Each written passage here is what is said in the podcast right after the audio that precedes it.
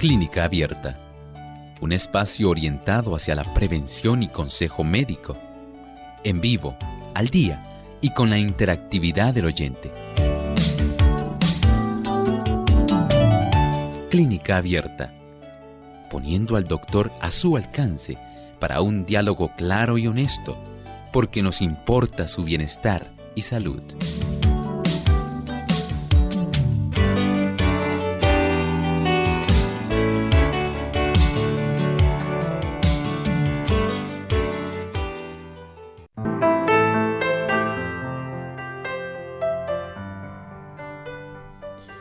Normalmente se presenta en un paciente que haya estado recientemente en el hospital o en un centro de atención médica como un hogar de ancianos o algún centro de rehabilitación.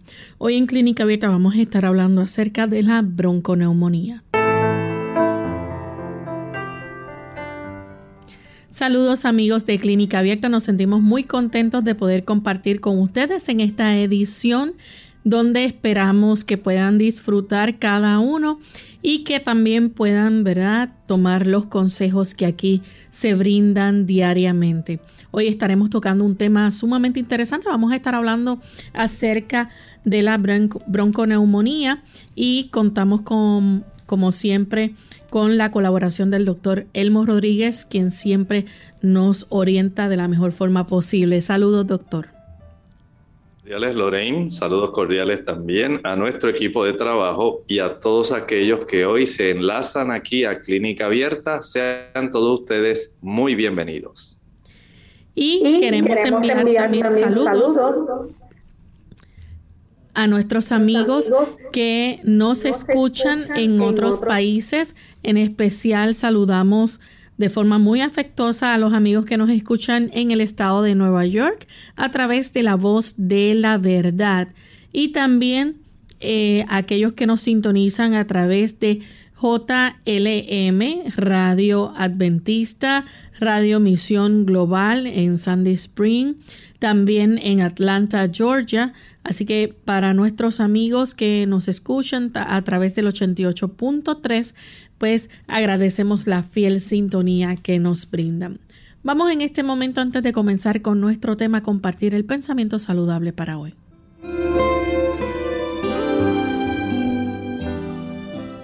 El pensamiento saludable dice así. El cerebro es el órgano e instrumento de la mente y controla todo el cuerpo. Para que las otras partes del organismo estén saludables, el cerebro debe tener salud. Y para que el cerebro tenga salud, la sangre debe estar pura. Si por hábitos correctos de comer y beber la sangre se mantiene pura, el cerebro recibirá una nutrición adecuada. Cuán importante es la capacidad que tiene nuestro organismo si tan solo nosotros hacemos las cosas en forma correcta. En la medida en que usted y yo podamos darle a nuestro organismo una buena alimentación, la capacidad para que éste pueda no solamente reparar, sino también para que pueda haber una influencia en el cerebro, es algo sumamente asombroso. Y esto repercutirá en que habrá una buena señal eléctrica del cerebro a todo el organismo.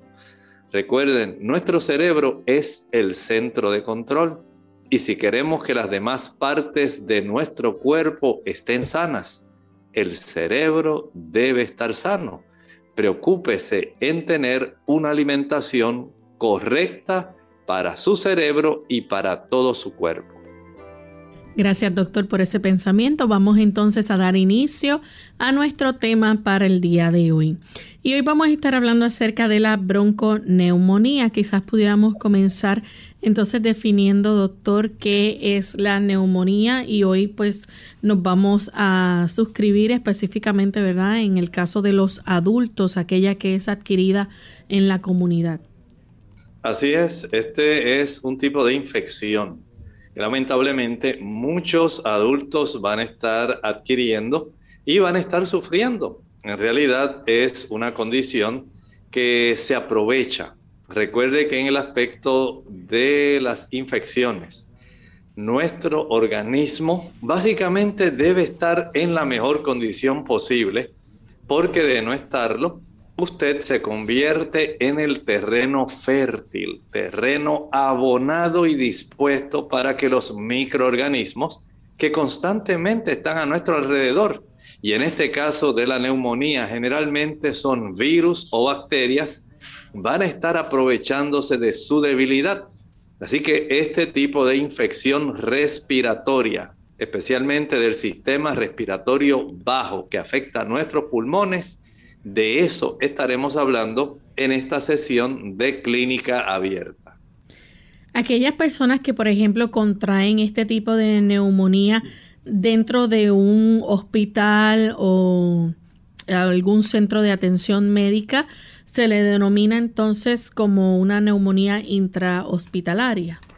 Claro, hay muchas personas que saben que si están débil pueden obtener una infección pulmonar a nivel hospitalario. Y ellos tratan de cuidarse de ese tipo de afección, pero la que estamos hablando hoy Lorraine, es la extra hospitalaria, esa que usted no obtiene mientras está convaleciendo de algún otro tipo de situación, digamos, un episodio después de una cirugía, sino esta sencillamente usted está en el hogar, usted está fuera del hospital y ahí usted adquiere algún tipo de bacteria u hongo o generalmente bacterias o virus que van a facilitar este problema. Doctor, ¿y esta enfermedad es una enfermedad que afecta a millones de, personas en los Estados Unidos? ¿Cuál es la causa más común de la neumonía?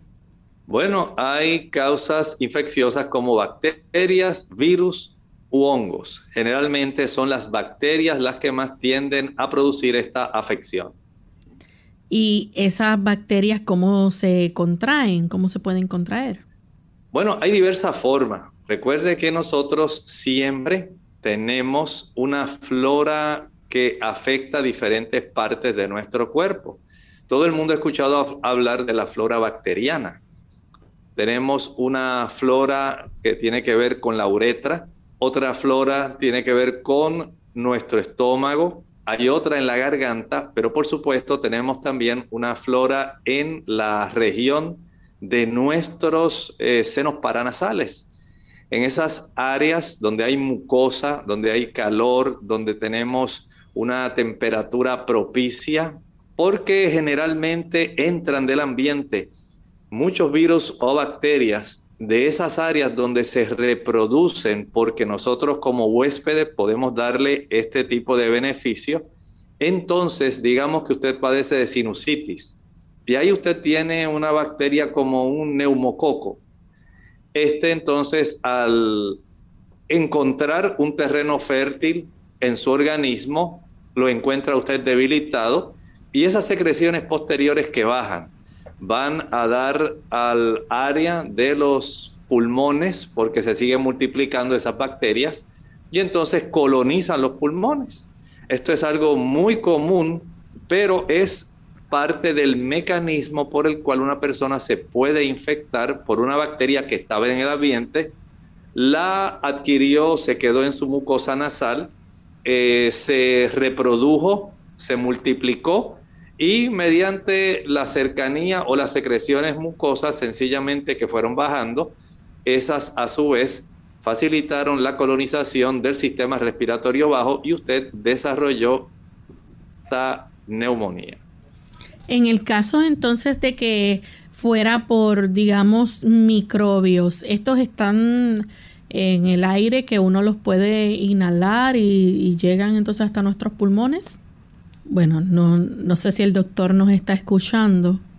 Vamos a hacer nuestra primera pausa y cuando regresemos vamos a seguir hablando entonces sobre las diferentes formas en que se puede contraer la neumonía. Ya el doctor nos habló acerca del caso de las bacterias y los virus que viven en la nariz o los senos paranasales o la boca, que estos pueden propagarse hasta los pulmones, pero hay otras formas y de esas vamos a estar hablando entonces al regreso de esta pausa. No se retiren que volvemos en breve.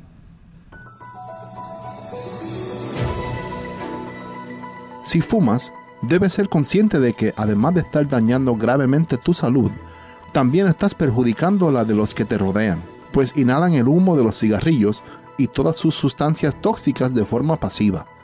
Dejar de fumar es siempre una buena decisión para tu salud y la de los tuyos. ¿Sabías que, tras 20 minutos sin fumar, disminuye la presión arterial? Después de 12 horas, el monóxido de carbono en sangre alcanza un nivel normal. A los 3 meses mejora la circulación de la sangre y la capacidad pulmonar. A los 9 meses disminuye el riesgo de infecciones, la sensación de falta de aire y la tos. Al año, el riesgo de enfermedad coronaria se reduce a la mitad. A los 5 años, el riesgo de cáncer de cuello y de accidente cerebrovascular es igual que el de las personas no fumadoras, y el riesgo de cáncer de garganta, esófago, boca y vejiga disminuye a la mitad. A los 10 años, el riesgo de cáncer de pulmón disminuye a la mitad, y a los 15 años, el riesgo de enfermedad del corazón es parecido al de un no fumador.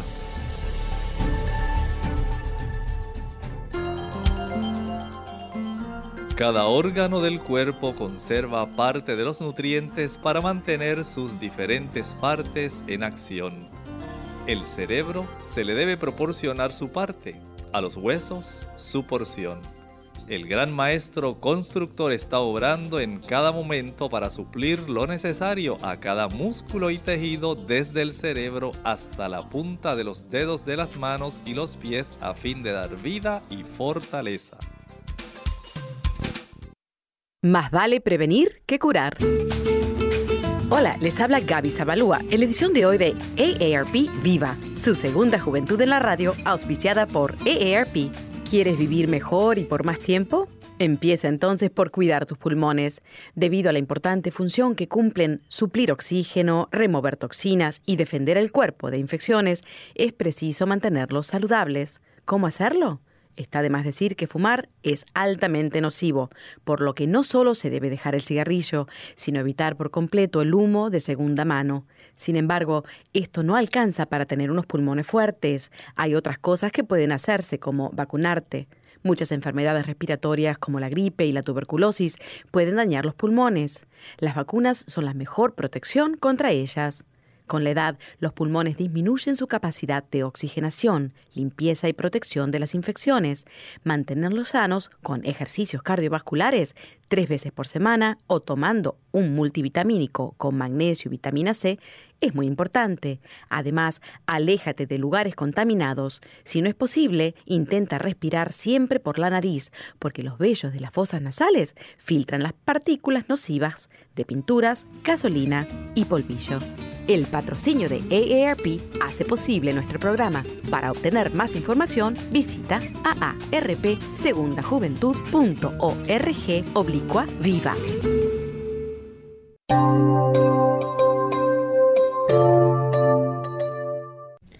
Y ya estamos de vuelta en Clínica Abierta, amigos, hoy hablando acerca de la bronconeumonía. Y antes de la pausa, doctor, estábamos compartiendo las diferentes formas en que se puede contraer este tipo de bronconeumonía. Usted nos mencionó acerca de las bacterias y los virus eh, que viven en la nariz, pero también están aquellos microbios que se pueden inhalar. Así es, este tipo de microbios que se inhalan directamente pueden muy fácilmente eh, colonizar directamente hasta los pulmones, de tal forma que ahí tenemos una forma más rápida mediante la cual este tipo de condición se puede desarrollar. Y en el caso, por ejemplo, de cuando es por aspiración. Bueno, este es diferente. Esta ya es un tipo de neumonía que se puede conceptuar más química puede ser que una persona, digamos, pueda aspirar eh, alimento, líquido, vómitos. O sea, son situaciones que a veces pueden ocurrir, eh, especialmente, digamos, la persona cuando tiene eh, el alcoholismo, tiene ese hábito del alcoholismo, la persona se cae y puede fácilmente broncoaspirar, facilitando el desarrollo de una pulmonía o neumonía química. De esta forma, no podemos decir que sea exclusivamente de bacterias u hongos o virus. También pueden ser por otros motivos como este tipo de broncoaspiración.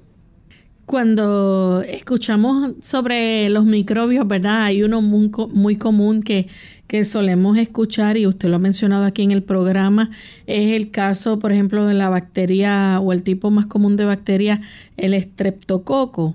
Esto también puede llegar a causar la bronconeumonía. Así es, el estreptococo neumonía, como se le conoce también el neumococo es uno de los agentes etiológicos más comunes. Es una de las causas por las cuales esta bacteria puede muy fácilmente colonizar a la persona que está principalmente débil, que se ha constituido en un terreno fértil para poder tener este tipo de infección. Y por, por supuesto, entonces se aprovecha y la persona queda literalmente infectada, invadida y por lo cual desarrolla el cuadro de esta neumonía.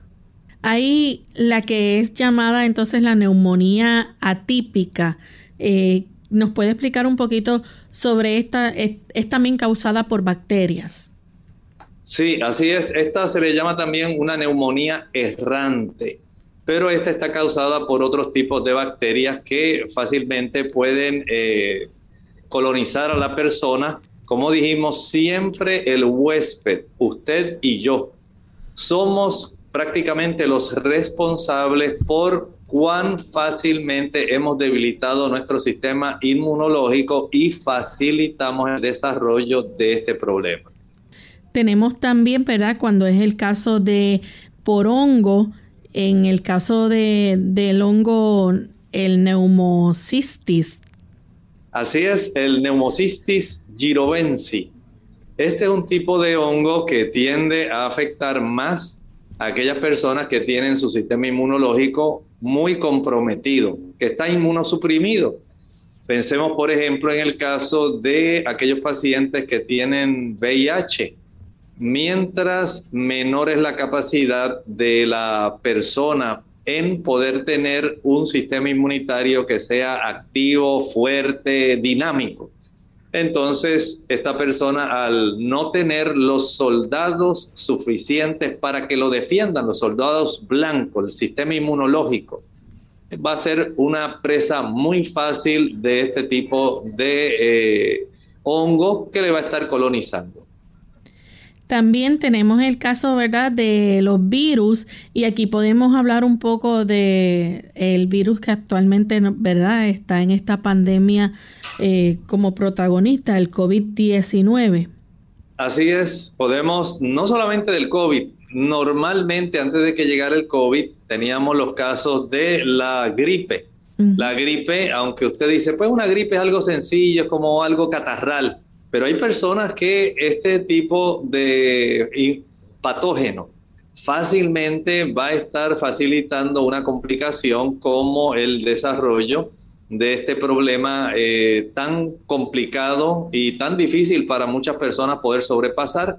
Y en otros casos, como ahora está ocurriendo, el que la persona sea infectado por el SARS-CoV-2 que causa el COVID-19 se ha convertido en una de las causas más frecuentes de neumonía.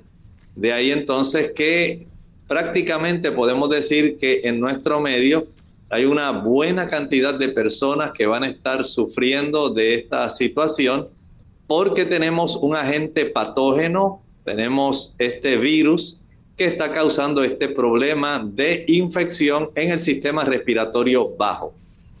Hay unos factores de riesgo que pueden entonces aumentar esas probabilidades de que las personas contraigan entonces bronconeumonía. Y hablamos entonces de que uno de esos factores puede ser, por ejemplo, la enfermedad pulmonar crónica. La enfermedad pulmonar obstructiva crónica, que algunos le llaman como EPOC, nos pone en desventaja. Sabemos que en este tipo de condición las personas pierden básicamente esa capacidad de mantener elásticas las vías respiratorias, especialmente bronquiales, y se facilita entonces el desarrollo más fácil del problema de una infección que sobrevenga, ya sea porque estaba en el aire, porque usted tenía alguna infección en los senos paranasales y parte de esas eh, bacterias o virus que estaban ahí fueron literalmente a parar hasta su sistema respiratorio bajo. O sencillamente usted estaba tan inmunosuprimido que facilitó el problema.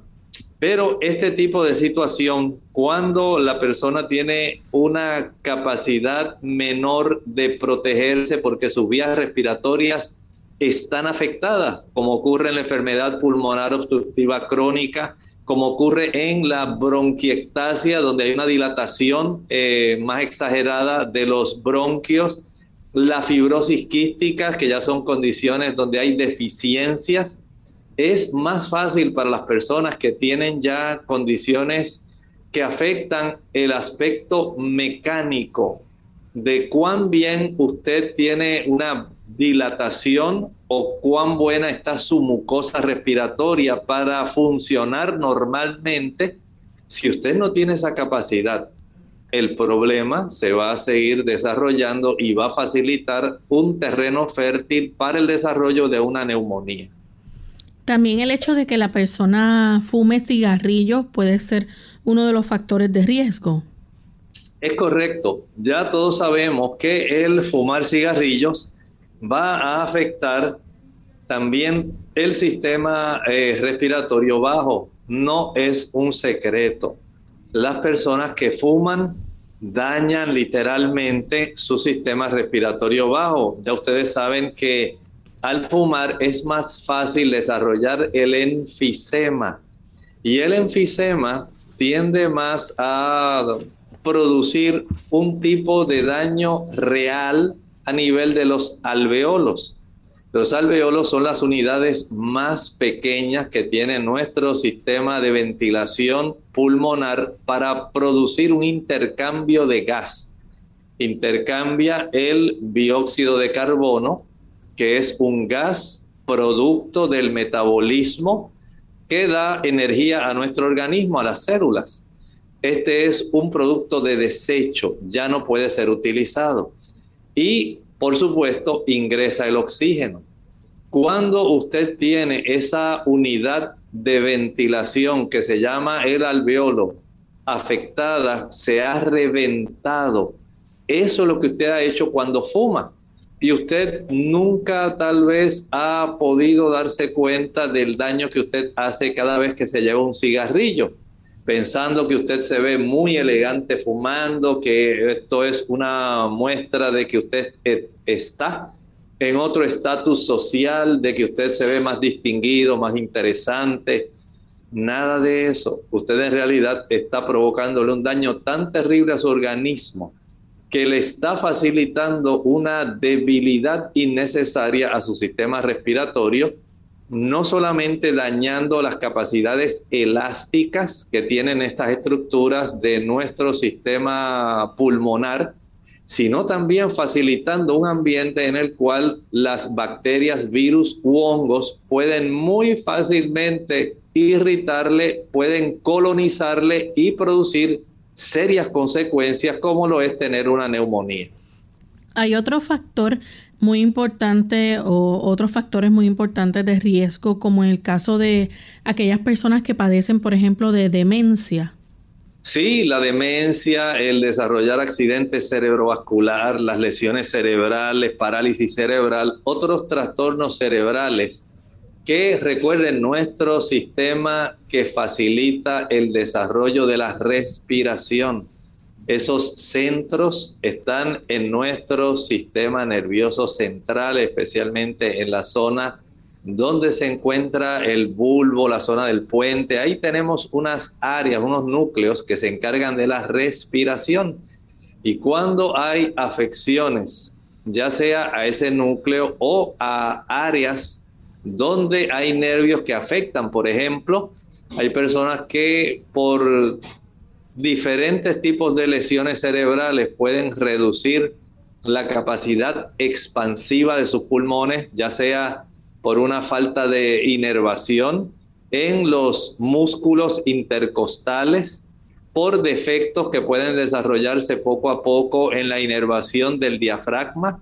Hay una serie de situaciones muy difíciles que el ser humano enfrenta y que el sufrir lesiones a nivel cerebral van a tener esas repercusiones principalmente en el aspecto del sistema respiratorio bajo, facilitando la colonización por bacterias, virus u hongos que pueden facilitar la neumonía. Doctor, una persona que, por ejemplo, este, tenga enfermedades graves ya, ¿verdad? Como enfermedades cardíacas o enfermedades eh, de cirrosis hepática, aún la diabetes, también lo pone en riesgo. Nosotros a veces pensamos que las enfermedades son aisladas. En realidad, cualquier enfermedad que afecta al cuerpo va a tener serias repercusiones digamos una persona que tiene enfermedades hepáticas, que no tiene la facilidad de producir algunos tipos de moléculas precursoras que pueden facilitar el desarrollo de inmunoglobulinas que tienen que ver con sistemas defensivos. El hecho de que el hígado, por ejemplo, puede también eh, impedir, si no está funcionando adecuadamente, si tiene problemas de cirrosis, no va a poder metabolizar adecuadamente y constituirse en parte del sistema hematopoyético e inmunológico porque ayuda en la producción de sustancias que van a protegernos también. Y si esto no está ocurriendo, pues tenemos un sistema que está inmunocomprometido y tenemos una oportunidad adversa, porque la oportunidad se le brinda a la bacteria o al hongo o al virus de que al tener un sistema que no está en guardia, un sistema que no nos está protegiendo, un sistema que está debilitado, la colonización por cualquiera de ellos, la replicación, reproducción, multiplicación va a ser real y nos vamos a afectar. Y esto, si la persona se somete, por ejemplo, a algún tipo de cirugía o sufre algún trauma, entonces pudiera ser un poquito más complicado, ¿no? Pudiera ser más complicado. Piensa en una persona que ha sufrido un impacto, un accidente automovilístico y ha sufrido fracturas de las costillas, su caja torácica, no puede respirar igual. Mm. El tipo de enfrentamiento a un estrés, como ocurre cuando la persona entra en una cirugía, debilita el sistema inmunitario los accidentes, todo lo que hace que nuestro cuerpo entre en un proceso de estrés, lamentablemente va a tener una repercusión en el sistema inmunitario. Si usted no está fuerte, va a ser invadido. Así mismo. Vamos a hacer entonces nuestra segunda y última pausa. Al regreso ustedes pueden hacer preguntas con relación a este tema y vamos a seguir hablando entonces sobre los síntomas también que podemos ver durante la bronconeumonía.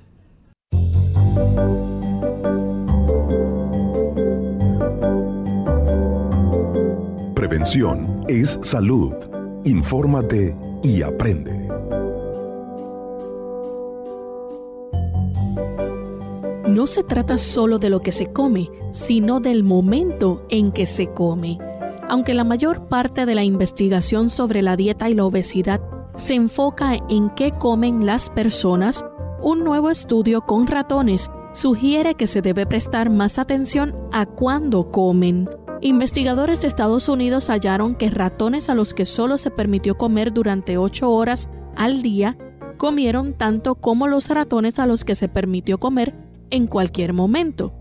Ambos grupos consumieron una dieta rica en grasa, pero los ratones con un horario de alimentación restringido aumentaron menos peso, tenían hígados más sanos y menos inflamación. Los hallazgos que aparecen de la revista Cell Metabolism sugieren que comer durante demasiadas horas del día podría contribuir a la obesidad. Cada órgano tiene un reloj, aseguró en un comunicado de prensa de la revista el autor del Instituto Salk de Estudios Biológicos de La Yola, California. Eso significa que hay momentos del día en que los órganos, incluso el hígado, los intestinos y los músculos, operan con la máxima eficiencia y otros momentos en que funcionan de forma menos eficaz. Esos ciclos son esenciales para procesos que van desde la descomposición del colesterol hasta la producción de glucosa. Comer con frecuencia durante el día y la noche podría afectar a esos ciclos metabólicos normales, lo sugirió en un comunicado de prensa. Cuando comemos al azar, esos genes no se activan ni desactivan del todo. Los resultados del estudio indican que tener un horario restringido de alimentación podría prevenir el aumento de peso y que la hora a la que las personas comen debería recibir más atención de parte de los investigadores sobre la obesidad. El enfoque ha sido lo que la gente come. No recolectamos datos sobre cuándo come la gente.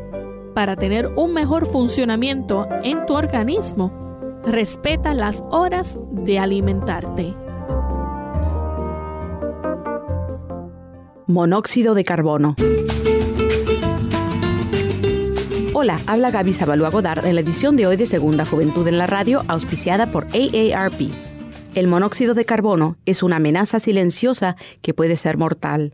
Se estima que solo en Estados Unidos cerca de 500 personas pierden la vida anualmente debido a la exposición prolongada a este gas. El monóxido de carbono puede ser emanado por artefactos de uso diario en el hogar, como calentadores, chimeneas y estufas a gas, entre otras cosas. Y como no se puede oler ni ver, es muy difícil de detectar. Normalmente se sugiere instalar detectores de monóxido de carbono para protegernos de una posible fuga de gas. Sin embargo, también es aconsejable conocer los síntomas de la exposición de este gas para prevenir una posible tragedia. Ante todo, mucho cuidado con los niños y adultos mayores, debido a que los síntomas de este envenenamiento por monóxido de carbono se parecen a los de la gripe y el dolor de cabeza, náuseas y fatigas, podemos hacer un mal diagnóstico. Es imprescindible cerciorarse primero de que no se trate de un envenenamiento por gas. Observa si el malestar cede a salir de la casa y se incrementa al regresar. Si toda la familia presenta los mismos síntomas, no pierdas tiempo y acude al médico lo antes posible. En la siguiente edición hablaremos de cómo proceder si sospechas de envenenamiento por monóxido de carbono. El patrocinio de AARP hace posible nuestro programa. Para más información, visite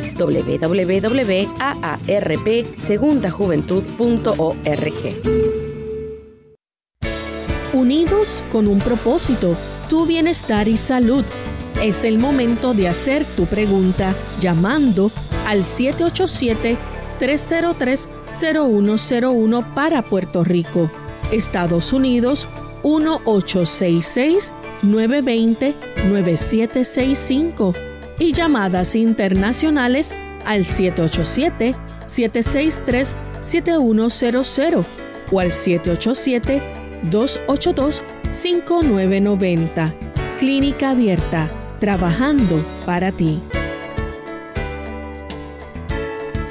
Clínica Abierta. Ya estamos de vuelta en Clínica Abierta, amigos, y continuamos con este interesante tema hoy en nuestro programa sobre la bronconeumonía. Y antes de la pausa hablábamos con el doctor sobre aquellos factores de riesgo que puedan afectar son condiciones, ¿verdad?, ya persistentes y que pueden eh, hacer más vulnerable al paciente para desarrollar o adquirir la bronconeumonía. Y hablamos sobre enfermedades graves, hablamos sobre problemas con el sistema inmunitario, hablamos sobre demencia. Eh, otro detalle es también la cirugía y cuando se trata también de cirugías para tratar, por ejemplo, el cáncer de la boca, la garganta o el cuello, doctor.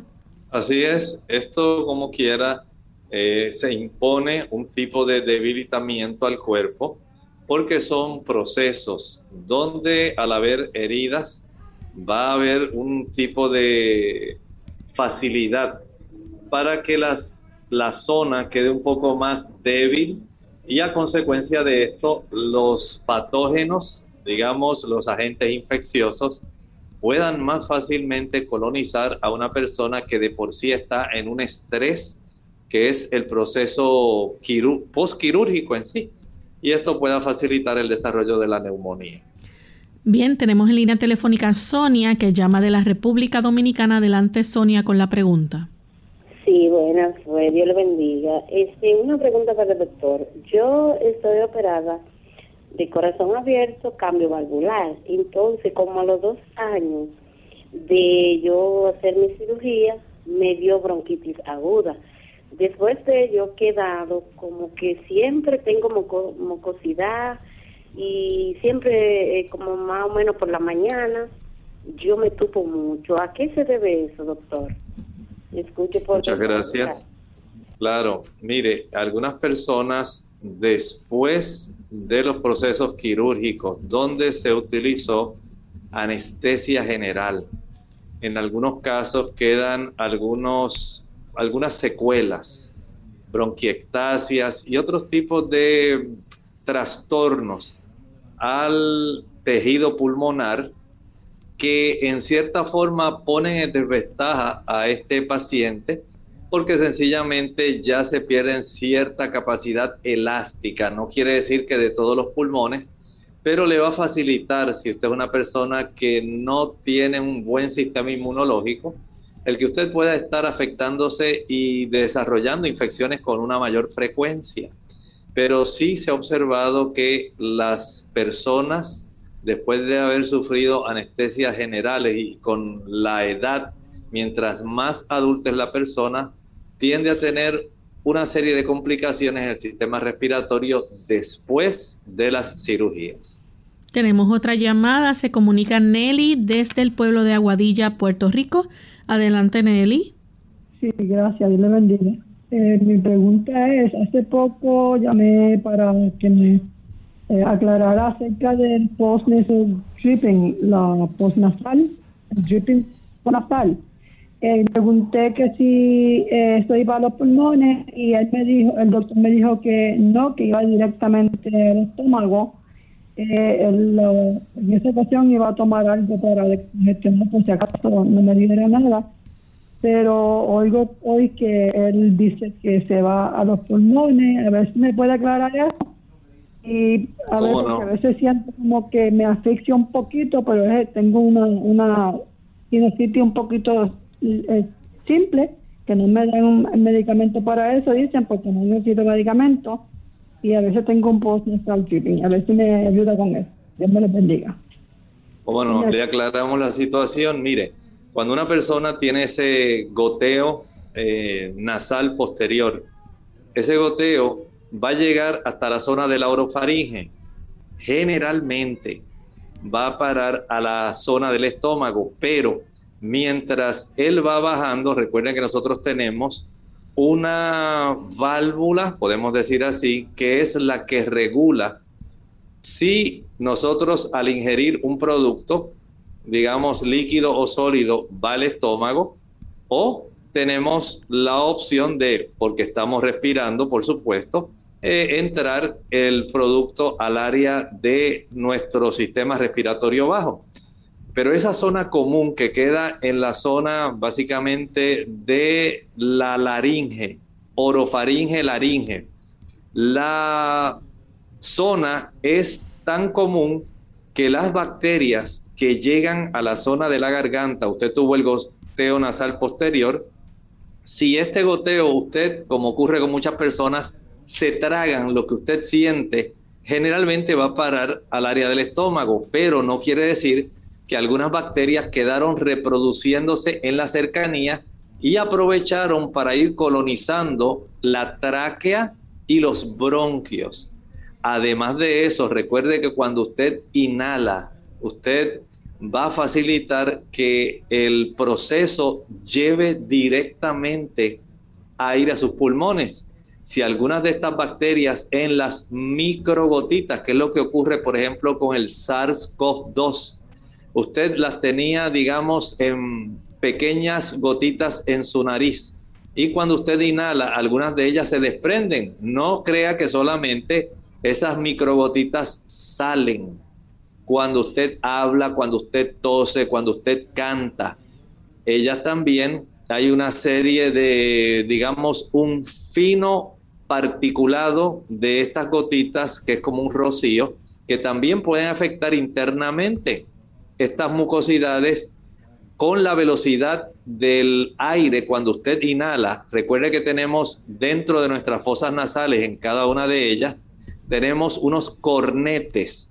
Estos cornetes aceleran, entibian y filtran el aire, pero al acelerar el aire pueden facilitar que se desprendan pequeñas de estas secreciones que contienen virus o bacterias. Y como usted está inhalando, directamente puede facilitar que eso llegue. Pero el mecanismo que le expliqué la vez anterior tenía que ver con el goteo nasal posterior. Como le dije, la mayor parte va a parar al estómago, pero si hay en la cercanía la oportunidad de que la, bacterias, la bacteria o el virus se multiplique, ella va a aprovechar, coloniza la zona de la faringe, laringe y sigue descendiendo en dirección a la tráquea, bronquios principales, bronquios secundarios y le colonizó el cuerpo. Así que sí hay probabilidad de que una cosa pueda facilitar el desarrollo de la otra. Todo depende de usted como huésped en la medida en que usted tenga un sistema inmunitario debilitado y el sistema inmunitario también comprende la digamos, el tejido linfoideo que nosotros tenemos en adenoides, que está en la parte de atrás de la pared de nuestro sistema nasal. Tenemos las amígdalas y también hay unas amígdalas linguales, no solamente las que usted tiene entre los pilares en la orofaringe. El Señor ha puesto esto para protegernos. Lamentablemente, algunos tipos de patógenos burlan este tipo de guarniciones de áreas defensivas y si usted le da el ambiente propicio, se va a aprovechar de su debilidad para poder colonizarla. De esta forma, lo mejor que usted puede hacer es tratar de evitar que la flora nasal que usted tiene pueda fácilmente contaminarla. ¿Cómo lo hace? Manteniendo una mucosa sana. ¿Cómo la mantiene sana? Coma una mayor cantidad de carotenoides. ¿Dónde están los carotenoides? Los consigue en el mango. Todavía quedan mangos. Estamos en época, todavía se cosechan mangos. Coma una mayor cantidad de calabaza, de auyama. Consuma una mayor cantidad de espinacas, de brócoli. Consuma una mayor cantidad de vitamina C tanto la vitamina A ayuda para que la mucosa esté sana, que no facilite el que usted sea invadida, ya sea por la vía nasal y afortunadamente por el método de la vía digestiva, se deshace por el pH que tenemos en el estómago, lo aniquila el virus o la bacteria, pero si coloniza la zona de la orofaringe, la laringe y sigue descendiendo en dirección a la tráquea, ahí no tenemos el mismo sistema de defensas. Si usted no tiene una buena mucosa saludable, entonces no va a tener mejoría. Por eso muchas personas les gusta tomar de vez en cuando, digamos, el jugo de zanahoria para poder tener una mayor fortaleza en su mucosa respiratoria, sea superior o inferior. Tenemos también en línea telefónica a la señora Santiago. Ella nos llama desde Ay Bonito. Adelante con la pregunta, señora Santiago. Sí, sí, este, muy bendecido día para todos. Yo tengo una pregunta. Ahí me ha dado pulmonía, pulmonía dos veces.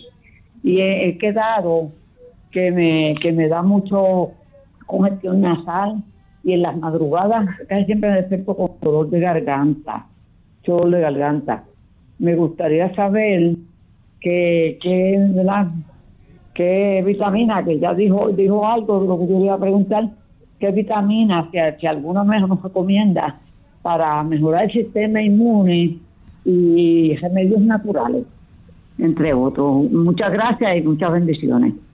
Claro que sí. Primero, si usted quiere ayudarse su sistema respiratorio, tanto superior como inferior, debe consumir el mejor producto para que le provea a usted quercetina. La quercetina se encuentra en la cebolla y es uno de los mejores secretos para ayudarle a usted a tener un buen sistema inmunológico. Recuerde que la cebolla, además de la quercetina, contiene compuestos que tienen azufre.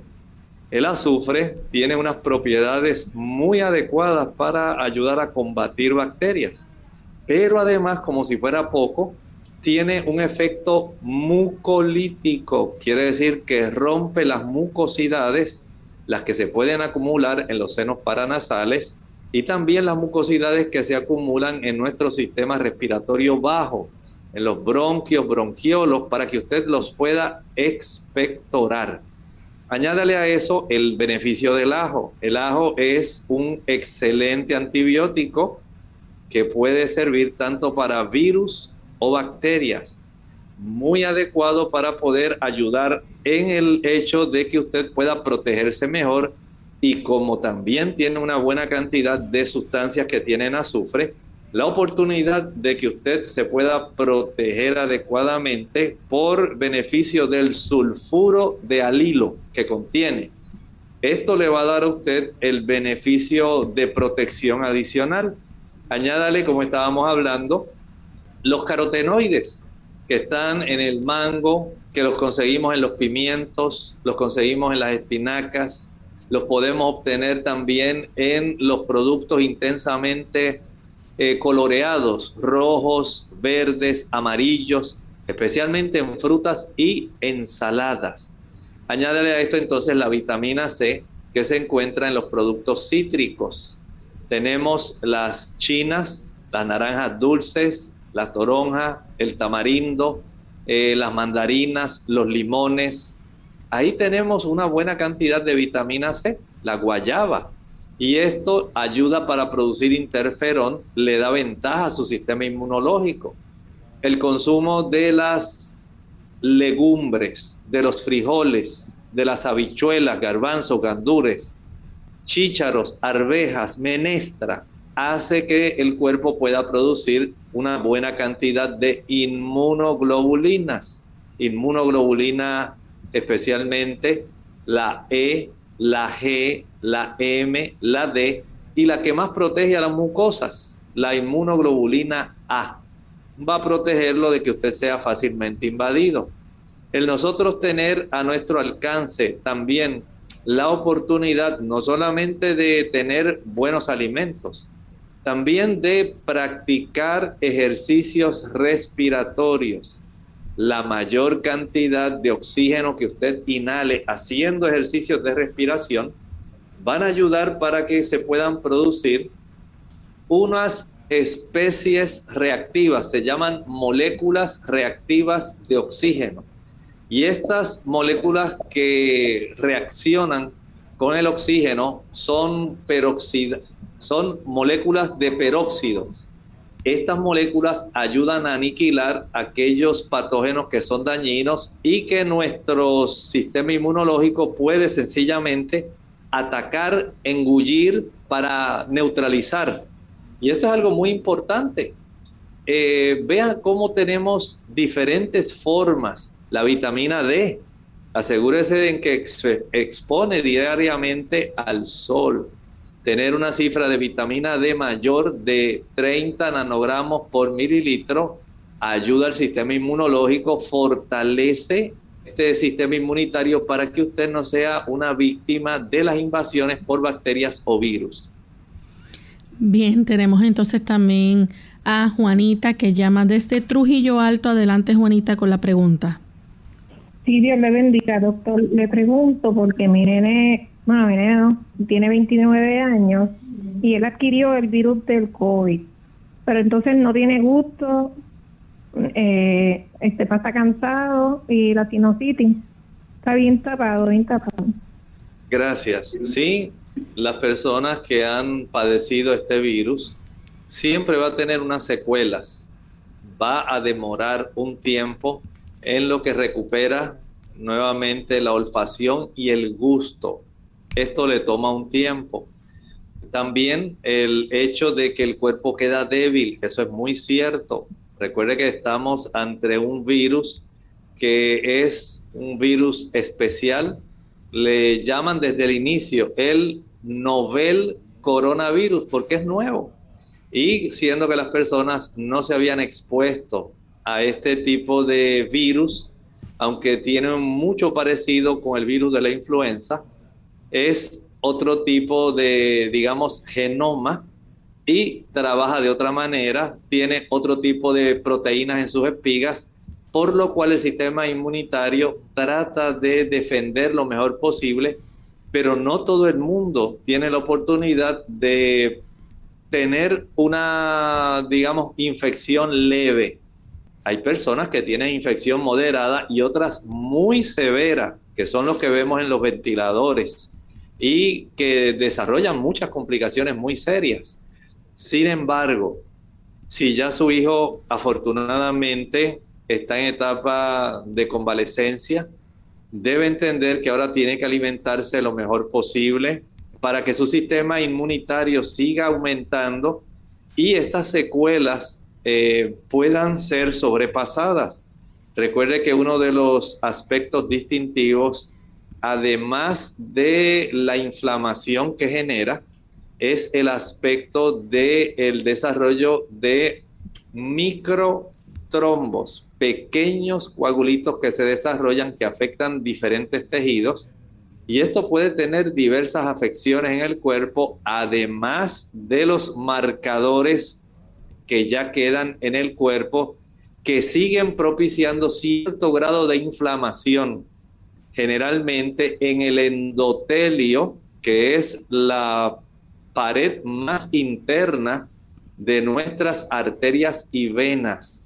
Mientras se desarrolla inflamación en esa área, porque están presentes todavía, eh, digamos, los antígenos de este virus, pues por supuesto va a quedar cierto daño, cierto efecto, que si él puede comenzar a salir al balcón a practicar respiraciones profundas, ahí comienza a recibir beneficio. Si se sienta, digamos, en el mismo balcón que pueda exponerse al sol, tiene más beneficios porque aumenta más su vitamina D. Si puede evitar el uso de azúcar, el azúcar lo pone en desventaja, hace que el sistema inmunitario no le facilite la recuperación y facilita el que permanezca por más tiempo el periodo de inflamación en el organismo, incluyendo el endotelio. Si puede evitar también el consumo de ácidos grasos saturados, especialmente esos ácidos grasos que tienen que ver con el ácido araquidónico, que facilita las prostaglandinas proinflamatorias esos ácidos grasos de la leche, la mantequilla, el queso, los huevos, la carne. El dejar de comer esos productos y comer una mayor cantidad de frutas, ensaladas, viandas, verduras, hortalizas, va a facilitar que él recupere más rápido de su condición ahora que tiene posterior a haber sido infectado. Tenemos entonces que hablar, doctor, acerca de los síntomas. Cuando una persona tiene bronconeumonía, ¿cuáles son los síntomas principales o más comunes que se pueden ver aquí? Bueno, vamos a tener una persona que va a tener tos acompañada de mucosidad. Esta mucosidad puede tener diferente coloración, puede ser amarilla, amarilla verdosa, en algunos casos puede tener un poco de color marrón, dependiendo si por el esfuerzo y la abundancia de la tos ha habido alguna ruptura de algunos capilares. Pero en términos generales es una expectoración que tiende, que ser, tiende a ser amarilla o amarilla verdosa. También esta persona va a tener mucha fiebre. La fiebre es un indicio del eh, efecto que tiene en nuestro cuerpo la invasión de los antígenos que trae este virus o esta bacteria y la forma como nuestro cuerpo ahora trata de neutralizar la bacteria elevando la temperatura corporal. O sea que la fiebre es un mecanismo que es favorable para nosotros, adverso para el patógeno y es en esta forma una evidencia de que el cuerpo está en una lucha grande contra el agente que lo ha invadido. Añádale a esto los escalofríos, los temblores que la persona desarrolla, la dificultad respiratoria. Cuando esta bacteria, generalmente neumococo, ha invadido el parénquima pulmonar, el tejido propio pulmonar, es tan amplio el daño que puede producir que la replicación de esta bacteria y la mucosidad que queda ahí atrapada y que a su vez le facilita a la bacteria el tener un caldo de cultivo. Va a impedir que la persona pueda respirar adecuadamente, la ventilación se le afecta. Así que esta persona va a tener mucha dificultad respiratoria, va a tener tos, va a tener dolor torácico a consecuencia de la congestión que va a estar desarrollando en sus tejido pulmonar. Sudoración, dolor de cabeza, falta de apetito, malestar general. O sea, es un conjunto de signos y síntomas que van a estar dando a nosotros el cuadro típico de una persona que ha desarrollado una neumonía. Bien, doctor, lamentablemente se nos ha acabado el tiempo, pero agradecemos a los amigos que estuvieron en sintonía y a usted por la orientación que siempre nos brinda. Queremos invitarles a que mañana nuevamente nos acompañen en nuestra edición de preguntas donde usted puede hacer su consulta. Así que finalizamos entonces con esta reflexión para meditar. Como hablábamos ayer, cuando tenemos en el registro bíblico con anticipación lo que el Señor reveló, qué ocurriría durante el periodo de la historia que está identificado con la iglesia de Tiatira. Entendemos que hubo un severo daño a las creencias religiosas. Hablábamos de cómo se introdujo, se introdujeron las prácticas que eran paganas la adoración al sol invictus en el día del sol, en el Sunday. Ese tipo de adoración todavía persiste en este día. Y usted dirá, ¿cómo es posible, doctor? Sí, fueron diferentes tipos de prácticas que se incorporaron cuando el paganismo invadió al cristianismo. Y esto desde el siglo IV se incorporó y se ha mantenido a lo largo de la historia. El hecho de que las personas adoren en el primer día de la semana. Muchos piensan que lo hacen porque Jesús resucitó ese día, pero está muy lejos de la verdad. Esto fue un decreto que hizo un emperador y vamos a hablar un poquito más de esto. Y a raíz de ese decreto, la cristiandad por congraciarse con el poder civil, lo aceptó. Y desde ahí, lamentablemente, tenemos hasta el día de hoy este tipo de adoración en un día pagano diferente al día bíblico que el Señor le ordena al hombre, que está en los diez mandamientos, la observancia del sábado, el séptimo día de la creación. Agradecemos entonces a todos nuestros amigos por su sintonía y nos despedimos hasta el día de mañana a la misma hora. Con cariño compartieron el doctor Elmo Rodríguez Sosa y Lorraine Vázquez. Hasta la próxima.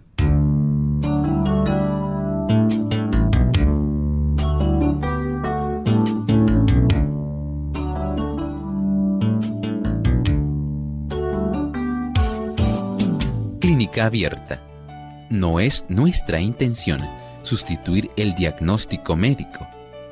Antes de poner en práctica cualquier consejo brindado en este programa, usted debe consultar con su médico.